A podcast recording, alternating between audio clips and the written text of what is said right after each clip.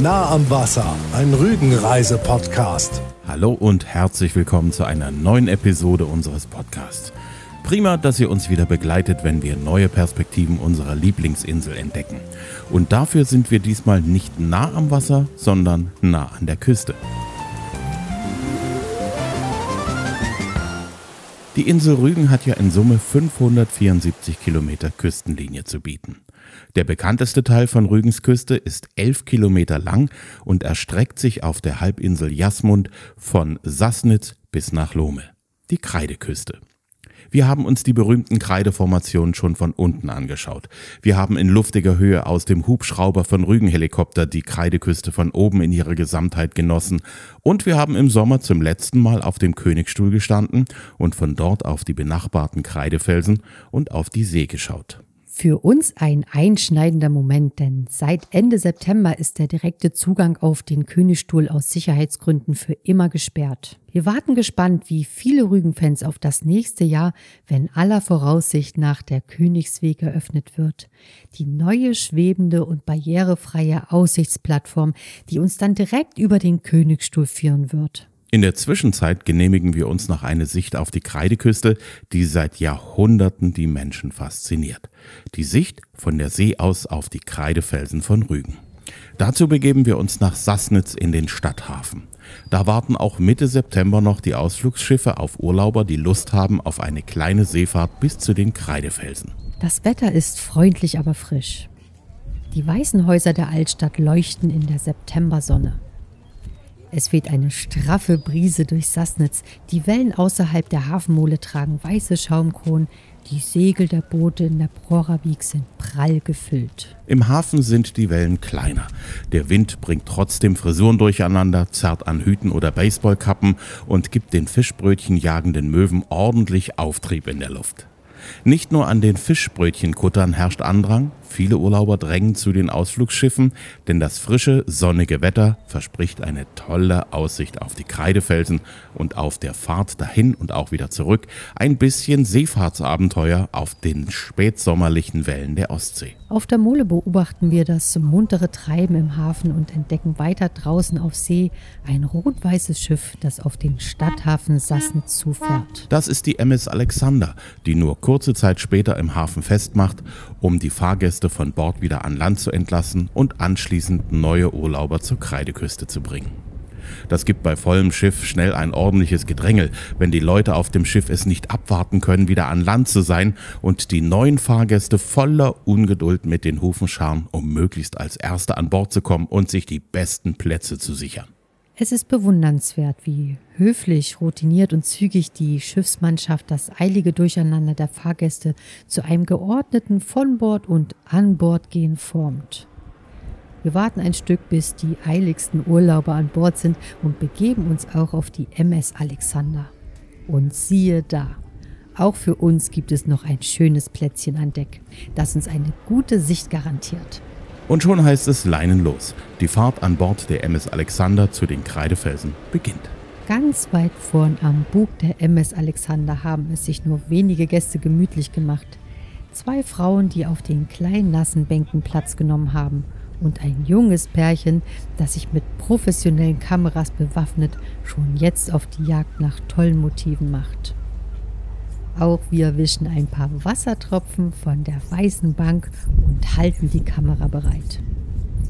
Auf einem alten, verwitterten Anlegesteg im Hafen hat es sich eine Gruppe Möwen bequem gemacht, die aufgeregt auffliegt, als wir mit der MS Alexander ihren Weg kreuzen. Ihr helles Schreien begleitet uns eine Weile auf unserem Weg Richtung Sassnitzer Leuchtfeuer. Backbord hinter der Mole liegt das Meer. Die Sonne lässt die Wasseroberfläche wie tausend Diamanten glitzern. Der Leuchtturm steht stolz am Ende der Mole. Die Stimme des Kapitäns erklingt und stimmt uns ein auf die anderthalbstündige Fahrt zu den Rügener Kreidefelsen. Ja, meine Damen und Herren, dann erstmal recht herzlich willkommen hier bei uns an Bord von MS Alexander. Wir haben vom Liegeplatz abgelegt, fahren hier durch den Fischereihafen von Sassnitz hinaus auf die Ostsee entlang der Kreideküste. Unsere Fahrzeit etwa eine Stunde 30 Minuten und ich werde Sie während unserer kleinen Reise über das ein oder andere Sehens- und Wissenswerte informieren. Zuerst ein paar Angaben zum Schiff. Dieses Schiff wurde am 21.11.2006 auf Kiel gelegt, am 25. Mai 2007 in Dienst gestellt. Sie befinden sich somit auf einem der modernsten Schiffe hier in der Ostsee. Und dieses Schiff wurde nach den neuesten EU-Richtlinien und höchsten Sicherheitsstandards, die es in Deutschland gibt, gebaut und ausgerüstet. Die Kapitäne der Ausflugsschiffe sind oftmals auch die Reiseführer, die die Sehenswürdigkeiten und die schönen Augenblicke der Fahrt erklären.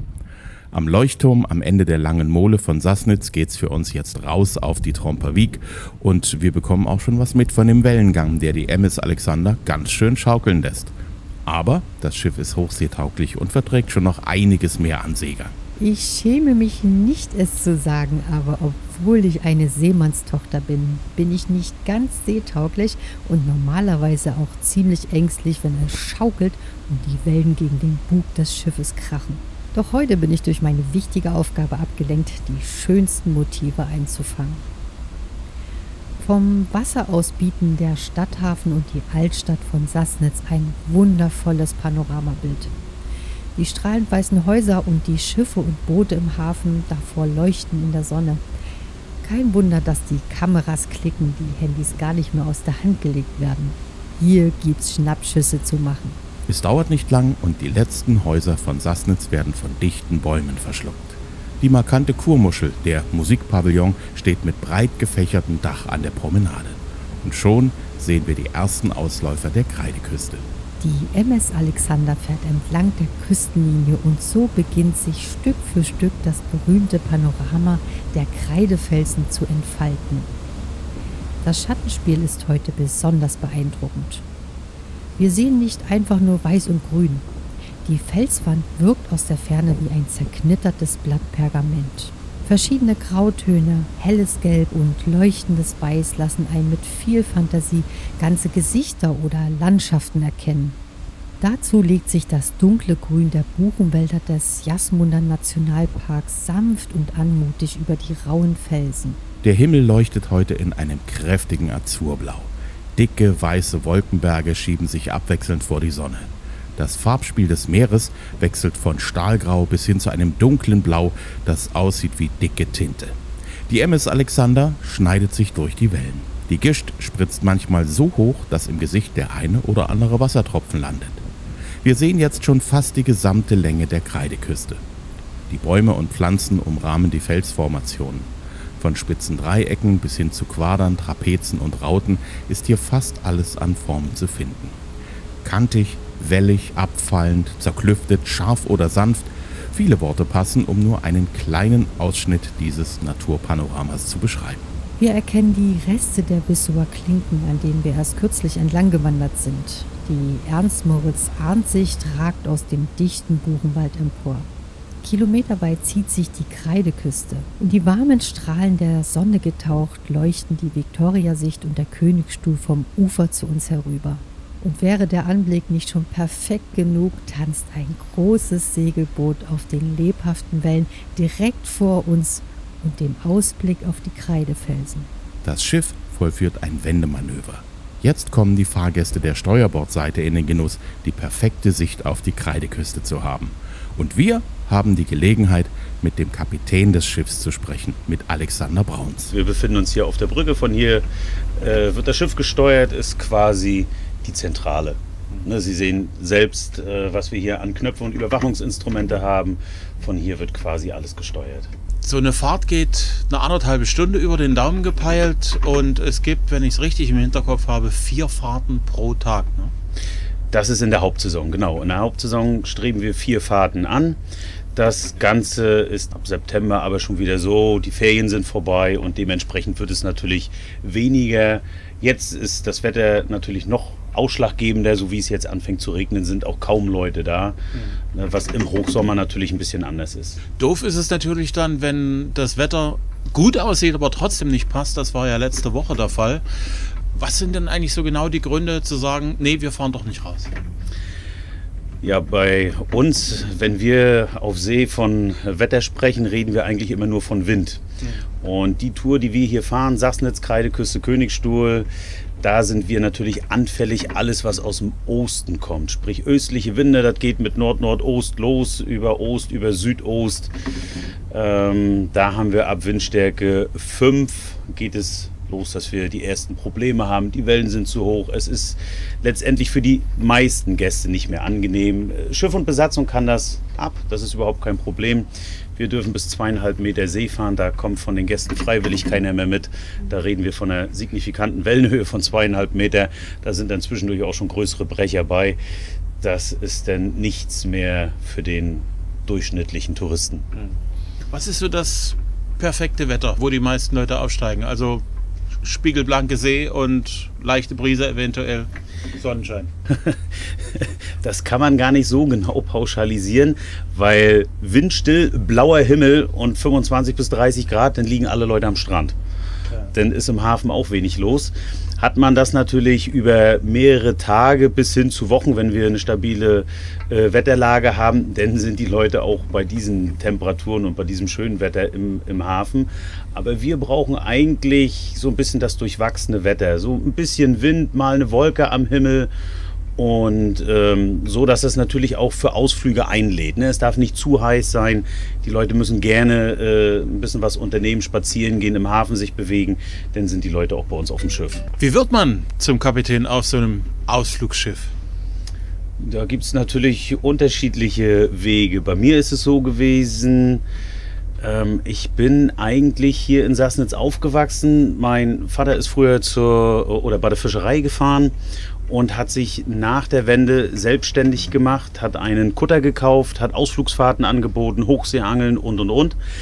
Das Ganze hat mir als Kind schon immer viel Spaß gemacht, bin oft mitgefahren und das war für mich natürlich auch eine Perspektive. Und so bin ich nach der Schule ähm, als Schiffsmechanikerlehrling gefahren auf ein Containerschiff. Nach der Ausbildung äh, bin ich zum Studium gegangen nach äh, Warnemünde und nach dem Studium bin ich noch als Offizier auf ein Containerschiff gefahren und habe dann irgendwann gesagt, ja, das ist alles gut und schön. Ich möchte aber gerne wieder mehr zu Hause sein. Und da bot sich das natürlich an, mit meinem Vater zusammenzuarbeiten. So, und so bin ich dann quasi hier gelandet. Habe mit meinem Vater 2006 dieses Projekt in Angriff genommen, das Fahrgastschiff zu bauen, welches 2007 in Dienst gestellt wurde. Ja, und das ist mein Arbeitsplatz mittlerweile. Wir haben das vorhin schon in der Ansage gehört, das Schiff ist relativ neu. Ist das äh, nach euren Vorstellungen gebaut worden? Ja, Fahrgastschiffe äh, sind so eine Sache, die gibt es in der Regel nicht von der Stange, schon mal gar nicht in Deutschland, durch unsere ganzen Vorschriften und Regelungen, die wir haben. Ähm, so gab es damals natürlich, äh, wo wir uns überlegt haben, uns nochmal neu zu orientieren. Die Kutter, die wir beide hatten, waren beides Holzschiffe. Das war natürlich nichts für die Ewigkeit. Die hatten dementsprechend auch schon 50 Jahre und mehr auf dem Buckel. Und äh, dann haben wir gesagt, äh, wir suchen den Weg, ein neues Schiff zu bauen. Und äh, das ging wirklich nur über den Neubau. Ne? Also es war nicht möglich, was von der Stange zu kaufen. Und somit haben wir ein Ingenieurbüro gefunden, welches denn dieses Schiff nach unseren Vorstellungen konstruiert hat. Wir unterbrechen unser Gespräch, denn Kapitän Brauns hat eine Durchsage zu machen. Ja, noch einmal der Hinweis von unserem Gast zum Blumenwerfen. Die Gedenkposition haben wir jetzt erreicht und für alle anderen Gäste kriegen Sie keinen Schreck, es ertönt zweimal das Typhon.